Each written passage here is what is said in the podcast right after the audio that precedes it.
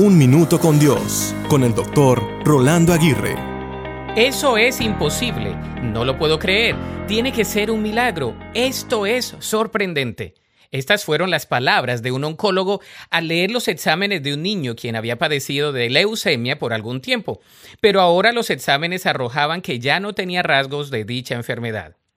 ¿Milagros, prodigios, cosas extraordinarias todavía existen?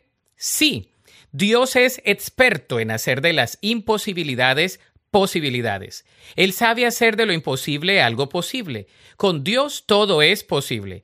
Puede ser que no experimentes un milagro creativo y radical como el de este niño, pero sí puedes experimentar pequeños milagros día tras día. ¿Tienes muchos desafíos, problemas, complejidades y enfermedades?